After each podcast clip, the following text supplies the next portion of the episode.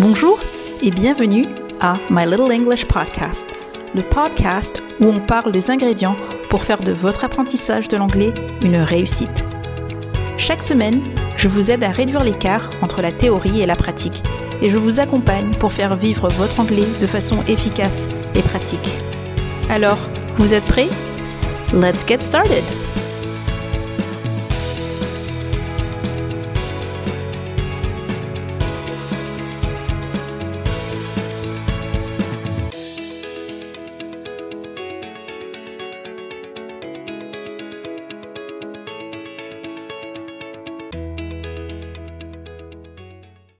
Des palpitations au cœur, une bouffée de chaleur qui te monte d'un coup à la tête, les mains moites, la bouche sèche, aucun doute, tu es dans une situation où tu dois t'exprimer en anglais, mais tu ne te sens pas du tout à l'aise ni en confiance.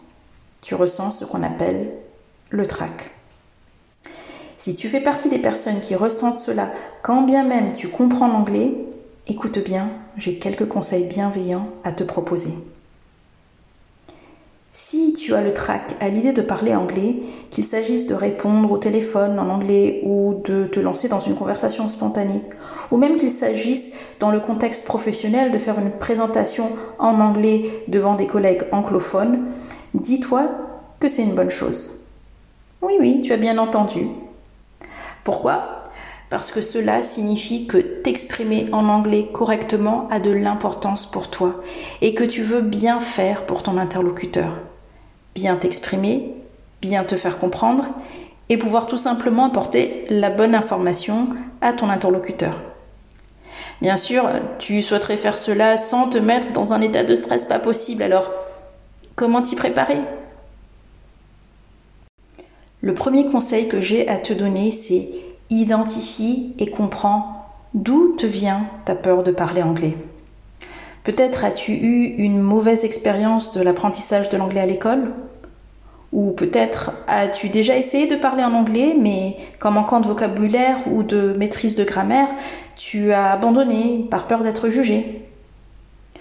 Hmm, Peut-être que tu n'es pas convaincu de ton accent ou de ta prononciation et cela te décourage ou peut-être te donne des complexes pour t'exprimer. Quelle qu'en soit l'origine, ta peur de parler anglais est compréhensible et ne donne pas lieu d'être jugé. Au contraire, une fois que tu l'auras exprimé et que tu auras mis le doigt sur la raison de ton inconfort, tu pourras commencer à y remédier. Mon deuxième conseil est d'anticiper. Est-ce que tu as remarqué que les situations dans lesquelles tu parvenais à réduire ton niveau de stress étaient celles où tu t'étais senti le plus préparé? Qu'il s'agisse euh, de préparer, euh, de passer un entretien d'embauche, par exemple, ou de partir en voyage dans un territoire inconnu, ou même, allez, faire les courses pendant les soldes.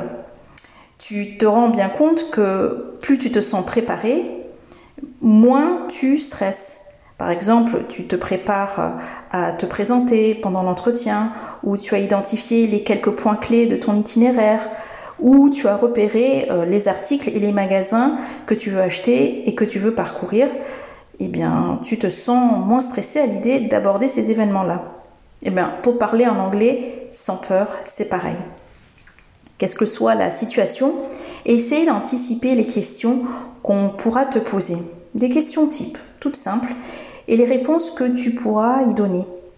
Prépare-les d'abord à l'écrit, ces réponses, dans les grosses lignes. Et puis après, tu détailles leur contenu et tu apprends à les dire en anglais. Et n'hésite pas à utiliser des traducteurs en ligne ou de faire appel à un, un anglophone d'un niveau avancé pour t'aider.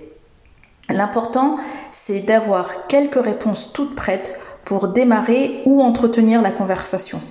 Après, les actitudes ou la perfection de la langue, ce n'est pas ce qui est recherché ici. Le but est d'oser parler et d'avoir quelques points d'appui pour démarrer cela. Troisième conseil, entraîne-toi. Et oui, toujours et encore.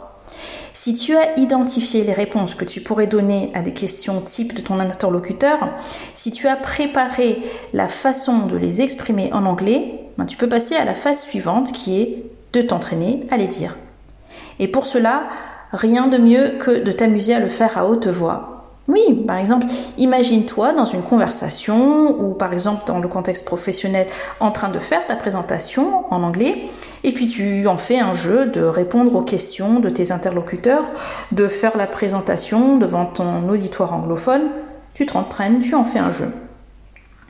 Et si ta prononciation ou ton accent est la source de ton stress, sache qu'il existe des techniques pour travailler cela.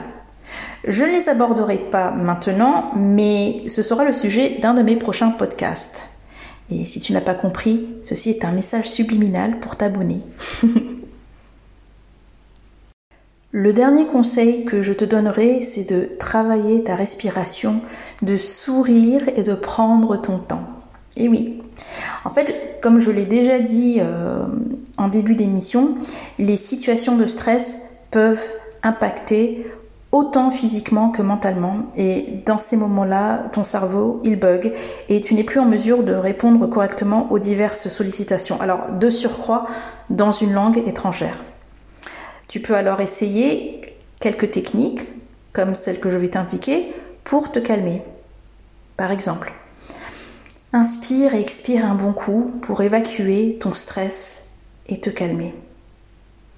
Essaye de sourire Déjà, cela envoie un message positif en communication non verbale, ce qui mettra en confiance ton interlocuteur et, ce faisant, toi aussi. Prends ton temps. Une fois que tu auras fait le travail de te préparer dans ce que tu vas dire, dans la manière dont tu vas le dire, et si c'est le contexte professionnel, même ta tenue par exemple, prends le temps de t'exprimer devant ton interlocuteur. Ça va t'éviter de trébucher sur tes mots ou sur tes idées et ça va t'aider dans ton élocution.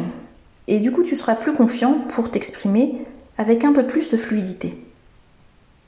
Et encore une fois, quelles qu'aient été les raisons qui t'ont amené à ressentir le trac lorsque tu parles anglais, sache que cela n'est pas une fatalité et qu'il existe des solutions pour surmonter cela.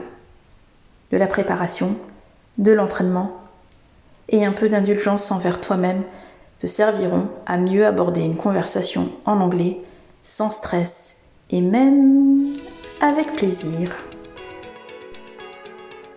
Alors, cet épisode t'a plu?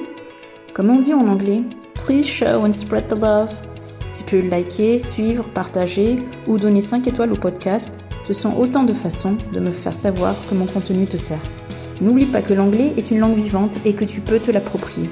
Il n'y a pas de prédisposition pour y arriver, juste des efforts de ta part et quelques conseils pour rester sur la bonne voie. Mais ne t'inquiète pas, je suis là pour toi. Until next time, take care and practice to make English your language.